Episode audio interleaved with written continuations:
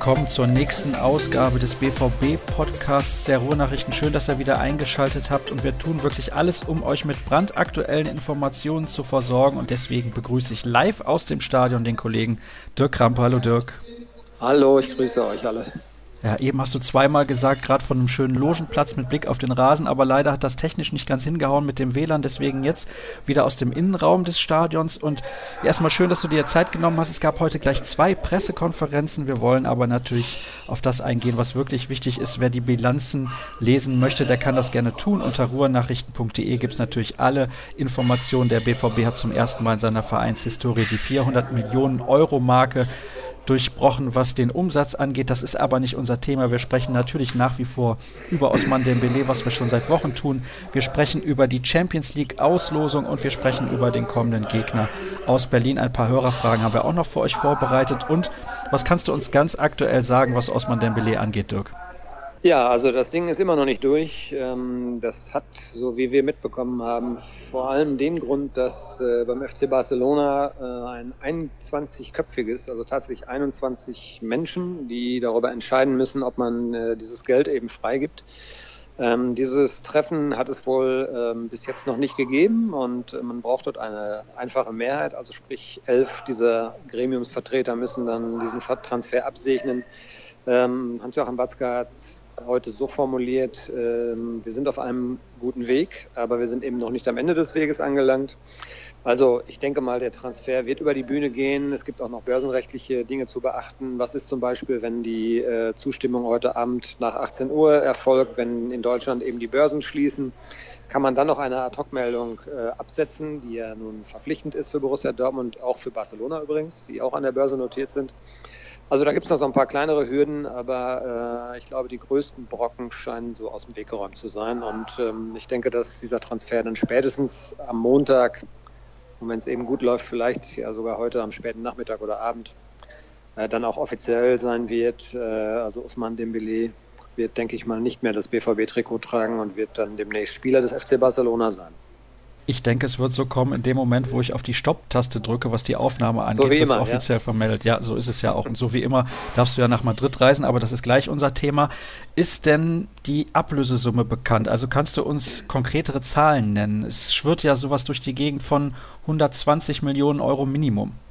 Ja, das ist so die Größenordnung, die wir auch wissen. 120 Millionen als Fixum und ähm, ab, erfolgsabhängige Bonuszahlungen, die sich dann irgendwo im Bereich von 20 Millionen Euro bewegen dürften. Also im Gesamtpaket, wenn es gut läuft, was man ja in Barcelona durchaus erwarten darf, äh, da sie ja nun doch auch oft Erfolg haben, dann wird sich das Gesamtpaket irgendwo bei 140 Millionen, denke ich mal, einpendeln. Ähm, um den Dreh rum. Also deutlich über 150 wird es nicht gehen, was wir so gehört haben ist ja auch so, denke ich mal, eine stolze Summe, die da bewegt wird. Das ist die zweithöchste Summe, die jemals für einen Fußballer bezahlt wurde, nach den 222 Millionen Euro für Neymar. Kannst du bestätigen, dass maximal 30 Millionen Euro an Stadtrennen überwiesen werden müssen, egal was da reinkommt? Das ist auch das, was wir gehört haben. Das ist richtig. Äh, zu dem anderen Punkt, es könnte ja sein, was ich gerade so gelesen habe, dass es sogar heute Nachmittag noch eine neue, äh, ein neuer Spieler sozusagen dazwischen gräbt, gerätscht. Mbappé soll ja angeblich äh, heute auch transferiert werden. Also ja, Transferwahnsinn kann man jetzt, glaube ich, wirklich schon so sagen, wenn es dann so kommen sollte. Äh, unglaubliche Summen, äh, die da hin und her geschoben werden und ähm, sicher ist, dass äh, Dembele also einer der teuersten Spieler wird, die jemals transferiert werden worden sind und ähm, im, in der Nachfolge könnte das auch bedeuten, dass Borussia Dortmund einen Rekord aufstellen wird, wenn man einen Ersatz holt. Äh, da ist es ja bislang André Schöle mit 30 Millionen Euro, der der teuerste Transfer war auf der Zugangsseite. Also das könnte auch fallen in den nächsten Tagen. Äh, es ist unheimlich viel in Bewegung, unheimlich viel Aufregung und sehr, ein sehr überhitzter Markt, muss man sagen. Aber ähm, ja, das scheint so die Größenordnung zu sein, an die wir uns auch vielleicht in Zukunft gewöhnen müssen. Hans-Joachim Watzko hat es heute auch nochmal so formuliert. Äh, dass eben so viel äh, Geld im Markt auch ist, dass man sich an Transfers dieser Größenordnung eben wird gewöhnen müssen, dass es also beileibe nicht der letzte Transfer so sein wird. 180 Millionen Euro übrigens, ja, hast du es gerade gesagt, für Kilian Mbappé, der vor einem Wechsel steht vom AS Monaco zu Paris Saint-Germain. Da können wir übrigens gespannt sein, was mit dem Kollegen Julian Draxler passiert, aber das nur am Rande. Du hast gerade gesagt, eventuell wird der BVB einen neuen Rekord aufstellen, wenn man einen möglichen Nachfolger verpflichten wird. Da führt die Spur nach Frankreich. Ja, äh, die aktuellste Entwicklung ist jetzt doch eher so, dass äh, der Brasilianer Malcolm vielleicht nicht unbedingt die erste Wahl sein dürfte. Also wir tappen so ein bisschen im Dunkeln, muss ich gestehen. Ähm, es führt, ja auch eine Spur nach Lyon. Ähm, also da ist so ein bisschen was offen. Ähm, Dortmund hat aber mit Sicherheit einen Plan B. Davon kann man ausgehen, denn äh, ja, nicht erst seit Wochen wird ja über den Belay spekuliert, sondern davor wurde auch über Aubameyang spekuliert. Also Borussia Dortmund ist gewappnet, glaube ich, für alle Fälle. Aber auch für den BVB schließt sich natürlich irgendwann das, das Fenster und äh, auch darum natürlich hat man bei dem Belay Druck gemacht, hat gesagt, wir warten nicht bis zum letzten Tag, eben weil ganz klar ist, dass natürlich auch ein Ersatz her muss und dass man eben auch ähm, dann irgendwie ein, zwei Tage vielleicht braucht, um da eine Ampel auf grün zu stellen. Also es wird äh, noch bis zum 1. September einiges passieren, auch bei Borussia Dortmund. Ich weiß nicht, was du davon hältst. Ich kann mir auch nicht vorstellen, dass das jetzt eine Verpflichtung ist, die man bei Borussia Dortmund tätigen wird.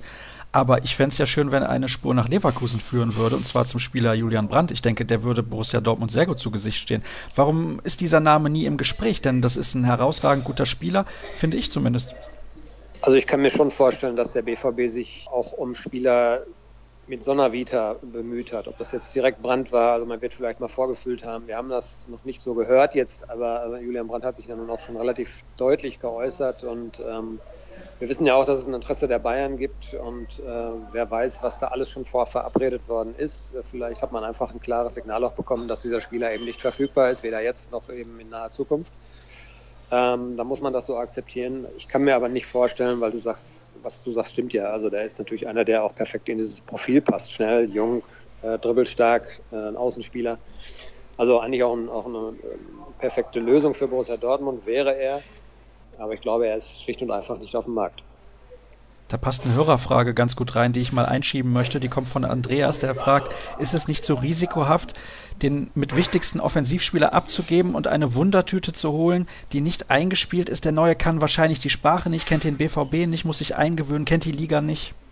Ja, das ist die Schattenseite dieses Deals, ne, muss man ganz klar sagen. Und das ist eben auch äh, der Punkt, ein Wunderpunkt, eindeutig. Ich würde das auch so formulieren. Man weiß nicht, äh, was man bekommt. Das kann funktionieren, wie es bei dem Belay funktioniert hat, dass es sehr schnell äh, gut läuft.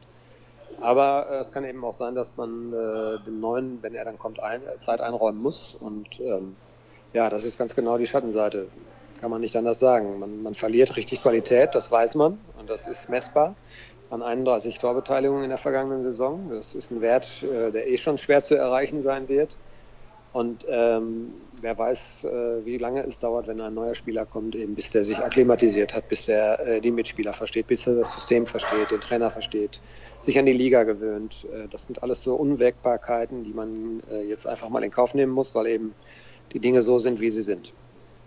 Eine weitere Hörerfrage passt da ganz gut rein, denn wir sind ja nach wie vor beim Thema Dembele, deswegen entschuldigt, wenn ich das jetzt so ein bisschen umplane, quasi während die Sendung aufgezeichnet wird. Und zwar geht es darum, in welcher Größenordnung, sprich Ablöse und Alter, wird denn wahrscheinlich ein Neuzugang verpflichtet werden. Also sprich, man bleibt wahrscheinlich wieder relativ jung, sag mal unter 22 Jahre und es geht so in Richtung 40, 50 Millionen. Ja, das ist so die Größenordnung, in der sich ja zum Beispiel der Brasilianer bewegen würde. Da wird immer von 40 Millionen Euro äh, geschrieben, die er dann äh, kosten sollte. Ich glaube, das ist auch ungefähr die Marge, die äh, man einkalkulieren kann, weil man muss ja eins bedenken, diese 120 Millionen, wenn sie denn fließen, ähm, die sind ja nicht äh, eins zu eins Cash auf der Bank bei Borussia Dortmund. Du hast es eben gesagt, es geht ein Teil äh, noch an Startrennen. Äh, es geht ein Teil eben an die, Steuer und ähm, dann relativiert sich das schon wieder. Dann werden aus diesen 150 Millionen, 120 äh, Millionen werden dann ruckzuck, ja, kann man sich ausrechnen, irgendwas um die 70, 60. Und damit ist auch ungefähr die Marge vorgegeben, bei der sich dann äh, eine Neuverpflichtung bewegen dürfte. Also komplett ausreizen wird man das, denke ich, nicht. Ähm, 40 Millionen ist, glaube ich, schon eine Größenordnung, die ja auch schon gigantisch ist und ähm, die trifft es, glaube ich, ganz gut. Damit wir beim Thema Dembele so langsam aber sicher zum Ende kommen, wie bewertest du abschließend denn der Transfer? Das haben wir jetzt eben gesagt, steht ja kurz bevor diese ganze Posse. Ja, ich habe es heute äh, in einem Kommentar auch so formuliert. Es ist so ein bisschen, zeigt natürlich so ein bisschen die Machtlosigkeit. Da ist ein Spieler, der streikt, der dann irgendwie ins Ausland flüchtet, äh, der dann ganz, das ganze Theater aussitzt, ohne sich auch lange zu melden äh, und der am Ende dann trotzdem eben seinen Willen bekommt. Ähm, ich glaube trotzdem, dass äh, es für Borussia Dortmund am, äh, am, Ende das Beste ist, was man eben aus dieser Situation auch machen konnte. Denn äh, er hat keinerlei Signale gegeben, dass er bereit wäre, beim Scheitern dieses Transfers äh, wieder ein vollwertiges Mitglied dieses Kaders zu werden. Und das wäre, glaube ich, eine Grundbedingung, um überhaupt hier wieder Fuß zu fassen. Die Fans sind sauer, Mitspieler sind sauer, Verein ist sauer, Trainer ist sauer. Da hätte er so ein deutliches Signal aussenden müssen, dass, wenn es nicht funktioniert, er äh, mehr Culpa macht und dann bereit ist, auch wieder alles, seine Knochen hinzuhalten und hier alles zu geben. Und ich habe so ein bisschen das Gefühl, dass dem eben nicht so ist. Und ähm, dann hat man natürlich einen Spieler, ja, das ist ja fast wie ein Pulverfass, auf dem man dann sitzt. Äh, man weiß nie, wie er reagiert und ähm, was dann an, an, an Streitpunkten während der laufenden Saison eben noch kommen könnte. Also ich glaube, jetzt Schlussstrich und äh, Spieler weg, das tut sehr weh. Das hat Hans-Joachim Watzke heute auch nochmal formuliert. Äh, man verliert unheimlich viel Qualität. Aber eben auf der anderen Seite, ähm, man muss sich eben mit, mit, dieser Situation so arrangieren und man hat das Bestmögliche dann, glaube ich, auch rausgeholt und ähm, dann nach vorne schauen. Was anderes bleibt äh, Borussia Dortmund ja auch gar nicht übrig. Eben, und deswegen schauen auch wir jetzt nach vorne und kümmern uns um die Champions League-Auslosung, die gestern in Monaco stattfand. Und Dabei war ja im Prinzip klar, es geht mal wieder gegen Real Madrid. Ansonsten geht es gegen die Tottenham Hotspur, ein sehr, sehr interessanter Club, eine sehr interessante Mannschaft, wie ich finde, haben aber keinen Heimvorteil, denn sie müssen im Wembley Stadion spielen und Apoel Nicosia steht auf dem Reiseplan. Was sagst du zu dieser Gruppe? Ja, wenn man sich mal davon erholt hat, dass äh, man ja gar nicht wollte, wieder nach Madrid äh, zu müssen, äh, aus bekannten Gründen, nicht weil die, weil die Stadt äh, so irgendwie schlimm ist oder der Verein so schlimm ist, sondern weil es einfach ja in den vergangenen Jahren schon ein bisschen viel real war, ähm, dann sieht man am Ende eine Gruppe, die, glaube ich, hammerschwer ist. Und ähm, zum ersten Mal jetzt auch, ich kann mich an dieses eine Jahr erinnern, wo man gegen alle Landesmeister gespielt hat. Das war Manchester City, das war auch Real, glaube ich, damals. Ja. Und Ajax, ne? Ajax genau. Amsterdam, glaube ich. Damals hatten wir auch gedacht, uh, sehr schwer, ähm, könnte eng werden mit dem Weiterkommen. Und diesmal muss ich auch sagen, also ist kein Selbstläufer, auf keinen Fall. Real Madrid, glaube ich, derzeit die beste Vereinsmannschaft, die es gibt. Ähm, und eben die Engländer in der vergangenen Saison haben ja alles kaputt geschossen, glaube ich, die meisten Tore und gleichzeitig aber auch die wenigsten Gegentore kassiert. Also auch eine super harte Nuss, auch wenn man sie vor zwei Jahren ja, glaube ich, in der Europa League relativ sicher bezwungen hat. Aber das ist auch eben jetzt mittlerweile eine andere Mannschaft. Ja, Nicosia, denke ich, ist der Pflichtsieg. Äh, darf man auf keinen Fall was liegen lassen. Das ist so wie Legia Warschau, denke ich in der vergangenen Saison. Das, da, da wird auch nichts anbrennen. Aber es kommt, glaube ich, wirklich eben auf diese Duelle an. Ähm, gegen Madrid und eben gegen Tottenham. Und da zählt dann eben jeder Punkt, den man mal irgendwie ergattert und mitnimmt. Und das wird schon ein hartes Rennen ums Weiterkommen. Aber Borussia Dortmund hat das ja in der Vergangenheit auch bewiesen, aus dieser Rolle eine ganze Menge machen zu können. Und ich kann mir auch zum Beispiel auch vorstellen, dass Real Madrid überhaupt nicht glücklich darüber ist, wieder nach hier zu müssen. Denn äh, hier in diesem Stadion haben sie ja oft genug auch sehr schlecht ausgesehen. Ja, es ist jetzt das insgesamt fünfte Mal seit der Saison 2012, 2013, dass man aufeinander trifft. Im Prinzip jedes Jahr, außer in dem Jahr, wo man Europa League gespielt hat, also im Schnitt. Denn man hat ja teilweise auch zweimal in einer Saison gegeneinander gespielt, nämlich eben in dieser Saison 2012, 2013. Die Bilanz ist positiv für Borussia Dortmund. Es gab insgesamt dreimal ein 2 zu 2 Unentschieden. Man hat drei Heimspiele gewonnen und man hat zwei Auswärtsspiele verloren. Also das ist durchaus ordentlich, gerade gegen so einen Club, der momentan ja auch sehr selbstbewusst und selbstsicher auftritt und großartigen Fußball spielt, muss man einfach sagen. Auch wenn ich jetzt nicht der allergrößte Fan bin von Real Madrid und dem ganzen Theater um den Club. Tottenham hast du gerade angesprochen, das ist so ein bisschen der X-Faktor in dieser Gruppe für Borussia Dortmund. Also gegen die sollte man eher vier Punkte holen, anstatt nur einen. Ja, genau, so sieht's aus. Äh, gegen Real kann man, glaube ich, nicht unbedingt einplanen, was zu holen, obwohl ich da eben Dortmund auch nicht chancenlos sehe. Und dann kommt es eben auf diese, auf diesen Vergleiche dann mit den Engländern an. Und ähm, da wird es ankommen, darauf ankommen, dass man eben äh, vor allem das Heimspiel auch gewinnt und ähm, in England, im Wembley Stadion, also ich glaube, da hat man ja trotz dieser unglücklichen Niederlage im, im Champions League Finale durchaus ganz positive Erinnerungen daran. Da hat man gut gespielt in diesem Finale gegen Bayern München damals und ähm, ja, auch da kann Borussia Dortmund für eine Überraschung sorgen. Das, äh, das ist ja nicht ausgeschlossen. Aber man muss ein Licht nicht unter den Scheffel stellen, aber es ist eben nicht so, wie zum Beispiel ja in der Gruppe von, von RB Leipzig zum Beispiel. Da würde ich ganz klar sagen, da haben die Leipziger sogar eine gute Chance auch zu überwintern. Dieses, diese Selbstverständlichkeit gibt es eben in der Dortmunder Gruppe nicht. Da ist alles möglich. Ähm, aber eben auch, dass man vielleicht sogar dann als Dritter nur in die äh, in der Europa League eben weiterkommt. Also das heißt, Platz 3 wäre keine große Enttäuschung? Doch schon.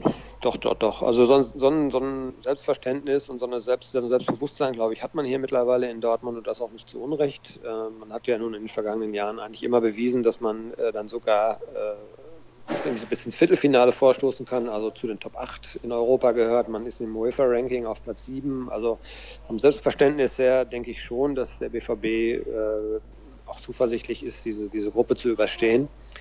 Und dann muss man mal gucken, wie es dann weitergeht. Das ist dann, dann, dann kommt es natürlich hinterher gegen die ganz, ganz finanzstarken Clubs auch. Das ist dann ja völlig offen, aber ähm, grundsätzlich äh, hat man, glaube ich, jetzt nicht ja, allzu große Bedenken, dass es klappen könnte. Man weiß nur, dass es schwer wird. Und das ist ja nun auch eine gute Herangehensweise, äh, denn dann äh, schließt man eigentlich auch Konzentrationsschwächen aus und man weiß, man muss eigentlich fast jedes Spiel äh, so angehen, als wäre es ein K.O.-Spiel. Flug nach Zypern schon gebucht? Nee, Flug nach Zypern noch nicht gebucht, weil ähm, das sehr, sehr schwer selbst zu buchen ist. Da werden wir uns also, denke ich mal, auf die bewährten äh, Hände von Thomas Hess verlassen aus dem Reisebüro des äh, BVB, der für Journalisten äh, auch eine Medienreise zu, plant und zur Verfügung stellt. Und das vereinfacht dann vieles, weil man dann einfach mit der Mannschaft unterwegs ist und einen Direktflug auch hat. Und ich glaube, ansonsten müsste man irgendwie über Istanbul fliegen. Es ist nicht ganz so leicht da runterzukommen. Und ähm, da warten wir also noch ab. Die anderen beiden Reisen äh, kann man selber organisieren. Da müssen wir mal schauen, wie wir das machen. Hängt so ein bisschen auch von der, von der Wertigkeit ab. Also das Madrid-Spiel zum Beispiel ist ja das letzte. Da könnte es um sehr, sehr viel gehen. Kann aber auch sein, dass da schon alles entschieden ist. Also da warten wir noch ein bisschen. Aber Zypern, das ist mal was anderes. Ja, auf jeden Fall. Das ist ja das, was Marcel Schmelzer sich zum Beispiel auch gewünscht hat. Nicht immer wieder die bekannten Orte. Gut, nach Madrid und London, das kennt man mittlerweile ja in- und auswendig. Aber äh, Nicosia ist dann so ein bisschen das Farbtüpferl in, diesem, in dieser Auslosung und dieser Gruppe und ich glaube, da freuen sich auch alle drauf. Mein Tipp in der großen Saisonvorschau, was die Champions League angeht, kannst du dich erinnern? Also ich habe gesagt, dass der BVB, glaube ich, das Achtelfinale auf jeden Fall erreichen wird. Und dann äh, muss man eben gucken, wie die, wie die Lose fallen. Ja, das ist dann ja ein bisschen auch Glückssache. Ja, es ging ja eigentlich um meine Prognose, ob du dich an die noch Ach, erinnern deine. kannst. Entschuldigung, ich habe ich hab deinen Tipp verstanden. Ja. Äh, nee, nee, keine Ahnung. Ja. Erzähl nochmal. Ich habe gesagt, Dortmund wird Dritter in der Gruppenphase und gewinnt die Europa League. Ja, ist ja auch nicht so ganz ohne Reiz, muss man auch mal sagen. Ja. Wobei es, glaube ich, äh, dann im ersten Moment sicher nicht eine Enttäuschung wäre. Aber ähm, hat man ja jetzt auch an Manchester United gesehen, man kann diesem Wettbewerb, diesem vermeintlich verhassten ja durchaus auch einiges abgewinnen. Das war ja auch, als, als der BVB vor zwei Jahren dort spielte war ja durchaus, durchaus auch ambitioniert, sportlich interessant und äh, reizvoll. Also die, ich fand das Europa League ja jetzt nicht so schlimm. Äh, das wird Finanzgeschäftsführer Thomas Tress, Tress sicherlich ein bisschen anders sehen. Wobei man da, das hat er heute gesagt, das kann man vielleicht mal so einstreuen, glaube ich sogar dadurch, dass es mehr Spiele waren, eben auch große Erlöse erzielt hat. Also gut, es ist äh, so oder so nimmt man es, wie es kommt. Und ähm, der Fokus liegt natürlich ganz klar darauf, Zweiter mindestens zu werden. Und dann spielt man im Achtelfinale weiter und der Champions League weiter eben bei den Großen. Da will man ja auch, da will man ja auch dabei sein. Man muss natürlich auch dazu sagen, dass man damals ja nur in Anführungsstrichen in der Europa League gespielt hat. Man hatte keine Gruppenphase in der Champions League und ist dann sozusagen abgestiegen. Damals hatte man dann hinterher so Mannschaften wie Porto, Tottenham und natürlich Liverpool, gegen die man gespielt hat. Die Hütte war oft voll. Auch in den Gruppenphasenspielen war das Stadion relativ gut besucht und ja, von daher denke ich schon, dass das nicht ganz ohne Reiz ist, wenn man eventuell nur Dritter wird. Aber naja, müssen wir mal abwarten. Ist auf jeden Fall eine Hammergruppe und sehr, sehr interessant, finde ich. Und auch so ein Exot wie Nicosia, finde ich, das ist eine ganz ordentliche Mannschaft aus dem vierten Topf, die Borussia Dortmund da erwischt hat. Jetzt geht morgen endlich die Bundesliga los, zumindest im eigenen Stadion. Hertha BSC kommt. Und ich kann mich erinnern, in der letzten Saison war das kein Zuckerschlecken, gegen die zu spielen. Ein CS 1 zu 1 war das, glaube ich, wenn ich mich richtig erinnere. Und ähm, du sagst es auch in den vergangenen Jahren. Insgesamt hat man sich gegen Hertha äh, sehr oft schwer getan. Auch in Berlin, glaube ich, ja verloren in der letzten Saison. Ähm, wird kein leichtes Spiel. Der neue Trainer hat gesagt, okay, gut, dann, dass dann mal ein neuer Trainer davon dann da ist, der weiß von diesen ganzen Serien nichts und der geht da ein bisschen unbelastet daran. Äh, aber auch Peter Bosch hat natürlich Video schon geschaut und ähm, hat heute so ein bisschen davor gewarnt, auch eben wird ein sehr unbequemes erstes Heimspiel, ähm, nicht leicht. Und von daher denke ich mal auch, dass Dortmund sich noch ein bisschen steigern wird müssen im Vergleich auch zu Wolfsburg. Äh, denn Wolfsburg war jetzt, glaube ich, nicht der Gradmesser. Ich glaube, da sind wir uns einig. Äh, das war jetzt eine Mannschaft, die noch nicht eingespielt wirkte, wo viele Einzelspieler dabei waren, wo man nicht das Gefühl hatte, dass das eine Mannschaft ist. Und das wird, denke ich mal, in Berlin, da hat man ja nur Brooks verloren, glaube ich, als tragende Säule, wird das ein bisschen anders sein. Und ähm, die können ja hier auch, das ist ja dann immer so, wenn eine Mannschaft eigentlich ganz gut ist, trotzdem weiß, dass sie Außenseiter ist in diesem Stadion gegen diesen BVB und die können ja relativ unbelastet spielen, haben ihr erstes Spiel gewonnen. Äh, von daher haben sie auch ein bisschen Selbstvertrauen getankt. Also das wird, ein, wird eine andere Hausnummer als vergangene Woche, das ist klar. Erwartest du die gleiche Anfangsformation wie in Wolfsburg? Ja, zumal Peter Bosch also heute darauf hingewiesen hat, dass Marcel Schmelzer noch nicht im Kader stehen wird. Er hat jetzt in dieser äh, Woche wieder mit der Mannschaft trainiert. Ähm, es reicht aber wohl noch nicht, hat der Trainer gesagt. Und ähm, von daher, das wäre so die, fast die einzige Änderung gewesen, die ich erwartet hätte. Und ähm, das kommt jetzt nicht so. Also Schmelzer erst nach der Länderspielpause voll wieder dabei. Von daher gehe ich davon aus, dass die gleiche Anfangsformation spielen wird. Wir haben ja zuletzt so eine Diskussion geführt, jetzt wo Schmelzer auch wieder verletzt ist, so ein Spieler wie Reus fehlt und so weiter und so fort. Wer können die neuen Gesichter von Borussia Dortmund werden in den nächsten Jahren? Weil viele Spieler sind natürlich auch gegangen. Subotic ist vielleicht der nächste, zuletzt ist Bender gegangen, Kuba und so weiter und so fort.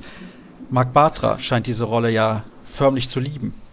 Ja, ne, wenn man so verfolgt, was er dann auch so unter der Woche mal in den sozialen Medien so von sich gibt. Hat es gestern, habe ich gesehen, ein Bild von sich und seinem kleinen Baby gepostet mit Babyschnuller BVB im Mund. Und also ich glaube, er genießt diese Zeit. Er äh, freut sich einfach, dass er wieder regelmäßig spielen kann, dass ihm auch so viel Achtung entgegengebracht wird, also dass ihm Respekt entgegengebracht wird. Also alles das, was, was er in Barcelona vielleicht nicht mehr hatte, weil er da nur die Nummer 15, 16 war das spürt er jetzt hier wieder und ähm, er gibt sehr, sehr viel zurück. Äh, in dem, auch beim, beim öffentlichen Training habe ich am, am, in der Wochenmitte war ja einmal öffentliches Training, da hat er also sehr, sehr viel Zeit sich genommen, Autogramme geschrieben, stand für Selfies zur Verfügung und er hatte auch Spaß dran gehabt. Also es ist nicht so, dass das ein Pflichttermin für ihn war und ja, wie du sagst, könnte, könnte so ein Gesicht des neuen BVB werden. Er ist auf jeden Fall auf dem besten Wege und dazu passt natürlich, dass er sich auch sportlich stabilisiert hat und das passt im Moment wunderbar zusammen.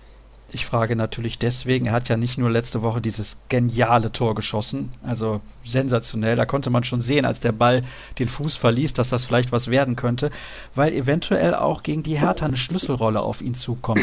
Denn von hinten raus ist es ganz, ganz wichtig, gegen diese Mannschaft, die ja gerne sehr, sehr tief steht, dann auch eine geringe Fehlpassquote zu haben und da die richtigen Entscheidungen zu treffen. Und da ist, glaube ich, Sokrates nicht unbedingt der Mann für den Spielaufbau, sondern vor allem halt Marc Bartra. Ja, Batra und ich würde auch vermuten, dass Nuri Schein noch stärker eingebunden werden wird, als es jetzt vielleicht in Wolfsburg der Fall war. Da habe ich Gonzalo Castro ein bisschen besser gesehen. Da hat Nuri sich ein bisschen zurückgenommen. Ich glaube, dass auch viel von, von Nuri Schein abhängen wird. Äh, die Diagonalbälle, die öffnenden Bälle, die Bälle Zentimeter genau hinter die Abwehrreihe, all das, was äh, ihn auch ausmacht sein gutes Füßchen und ähm, seine gute Technik. Ähm, aber auch Batra, wie du sagst, ähm, das wird sehr wichtig sein, dass eben von hinten heraus die Bälle beim Mann, landen, beim Mann landen, dass sie nicht äh, gleich wieder verloren gehen und Hertha ins Umschaltspiel kommen kann. Und ansonsten könnte es eben schwer werden, weil, äh, ja, wie du schon gesagt hast, sie ziehen sich sehr weit zurück, stehen sehr kompakt und ähm, das wird dann, glaube ich, nicht ganz so leicht, sie zu knacken. Kommen wir zu den Hörerfragen. Da geht es natürlich noch immer um Osman Dembele, aber auch um das ganze Drumherum, was dieses Thema angeht. Mehrere Hörer würden gerne wissen, warum denn in letzter Zeit all diese Personalgeschichten zu einer Art Problem werden. Also Durm, der war ja quasi schon in Stuttgart, Mohr, der war quasi schon in Italien, Dembele haben wir jetzt, dann gibt es die mögliche Verpflichtung von Jeremy Toljan. Warum dauert das diesmal alles so lange in diesem Transferfenster?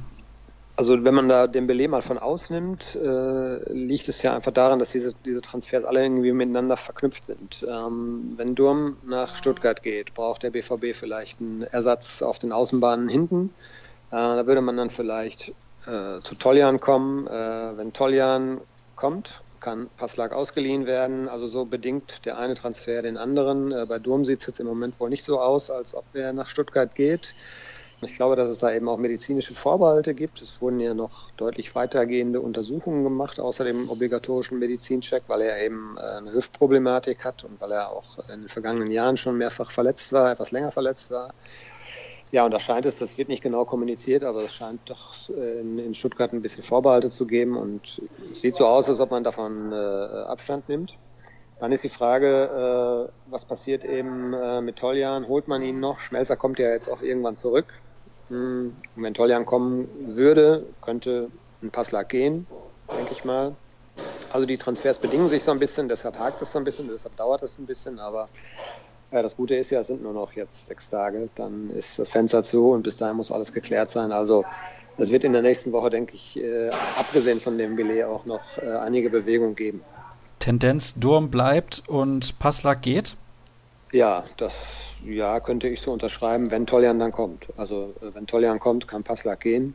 Und ähm, Durm, denke ich, bleibt hier, weil er ist verletzt scheinbar. Er ist ja auch äh, gerade noch in der Reha und ähm, wenn man jetzt auf den letzten Drücker noch einen Spieler holt, dann soll der andere möglichst auch schnell weiterhelfen. Und das ist bei Durm eben momentan wohl nicht gegeben sehr, sehr schade, dass der so oft verletzt ist, denn eigentlich ist das kein schlechter Spieler. Toljan habe ich ja schon mal gesagt, für 5 Millionen Euro würde ich den sofort holen. Da glaube ich, kann man nicht so sonderlich viel falsch machen. Gucken wir mal, was wir sonst noch hier für Fragen der Hörer finden. Zur Startelf haben wir schon was gesagt und deswegen auch zu Götze und zu Durm auch, dann haben wir nochmal Durm. Naja, die ganzen Transfers, das merkt man schon.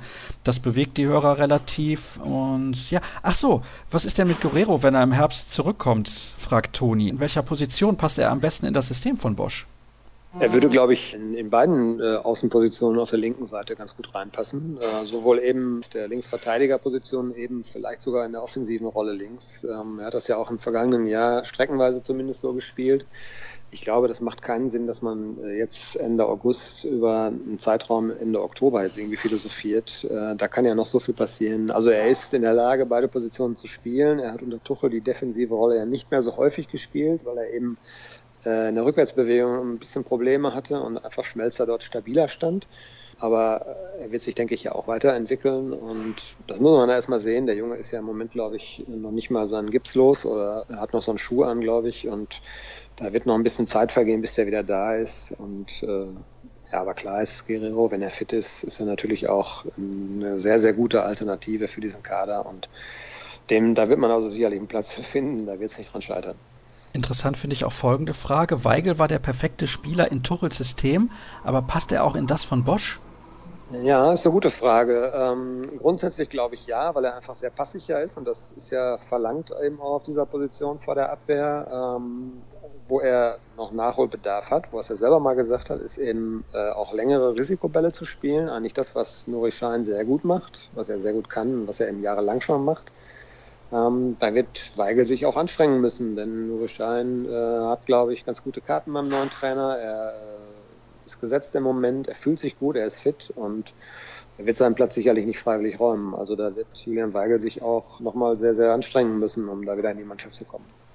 Nächste Frage bezieht sich auf Emre Moore. Du hast zwar gesagt, also beziehungsweise was heißt du hast gesagt, es ist ja bekannt, dass er eigentlich kurz vor einem Wechsel nach Italien steht, aber er trainiert ja wieder mit der Mannschaft und da geht es darum, wenn er nun doch bleibt, bekäme er denn hier noch eine Chance, sich zu zeigen oder ist Bosch einfach nicht überzeugt von ihm?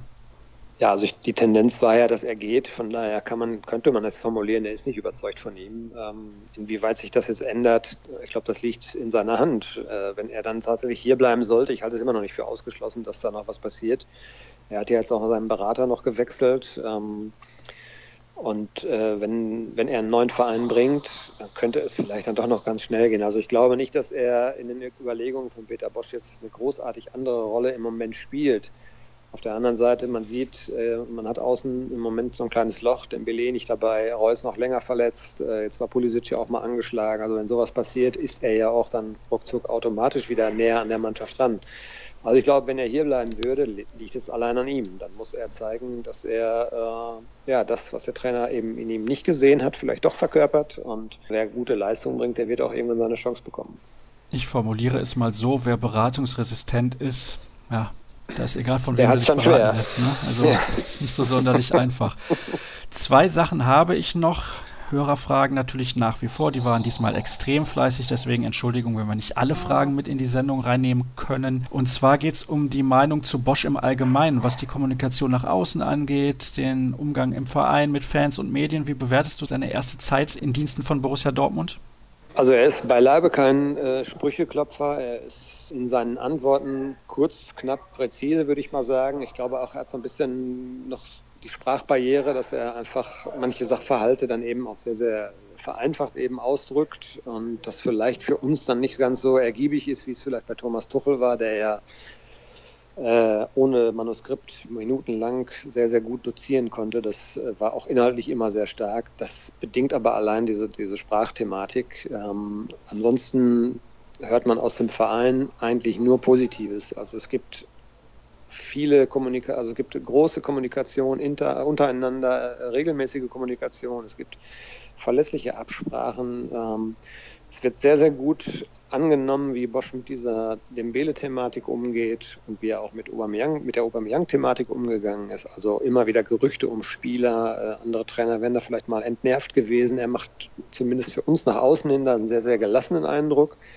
weil er einfach sagt, äh, das gehört zu so einem Club wie Borussia Dortmund auch dazu, dass immer wieder Gerüchte kommen, dass auch immer wieder Spieler angefragt werden, äh, weil eben das Potenzial auch da ist.